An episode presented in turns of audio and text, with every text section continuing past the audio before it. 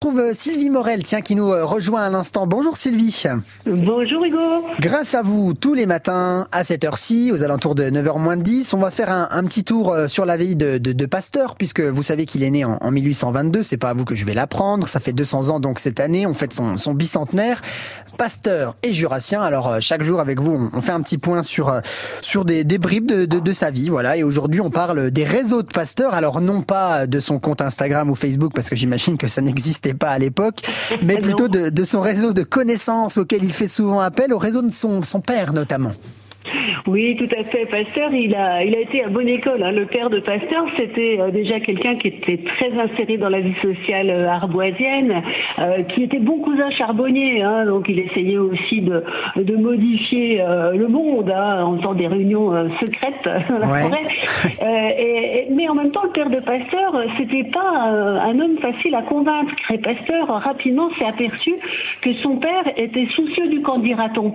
Et quand Pasteur, par exemple, est admissible au concours de l'école normale supérieure et qu'il prend une année euh, supplémentaire sur les revenus de son père hein, pour être un peu mieux classé l'année suivante, il va compter euh, fortement sur l'opinion des Arboisiens euh, pour soutenir sa démarche et puis ça va marcher. Ah Hein, oui. Le père va céder alors qu'il est un petit peu radin, hein, le père, faut le dire ce qu'il est. Ouais. Alors plus tard, Pasteur, eh bien, il va aspirer à intégrer un mode de vie bourgeois et il va savoir se rapprocher des personnes qui comptent dans son entourage. Alors ce sera par exemple l'ingénieur des ponts et chaussées, euh, Parandier, à Arbois, mais ça sera aussi à Besançon, le fils du préfet, euh, Tourangin.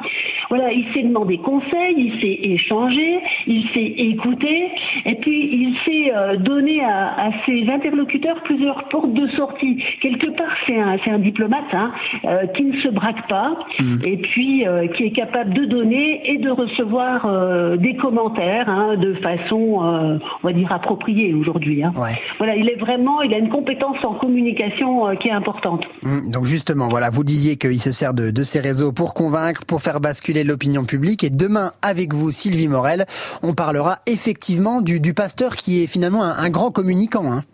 Oui, c'est un grand communicant hein, et c'est vrai que l'utilisation de ces réseaux à la fin de sa vie lui a permis de faire euh, basculer les choses autour de l'hygiène. Hein. Pasteur avait bien compris que ça serait pas tout seul et avec Eh oui. les démonstrations qu'il conv- convaincrait les médecins Ouais. et il va utiliser tous ses soutiens euh, publics, hein, les vignerons, les brasseurs, les industriels, les vétérinaires et c'est grâce au soutien de toute cette population hein, que les médecins euh, vont faire les changements qui s'imposent et heureusement pour Ouais, notre santé. hein. Absolument. Et ben voilà, on en parlera demain avec vous, Sylvie Morel. À demain, Sylvie.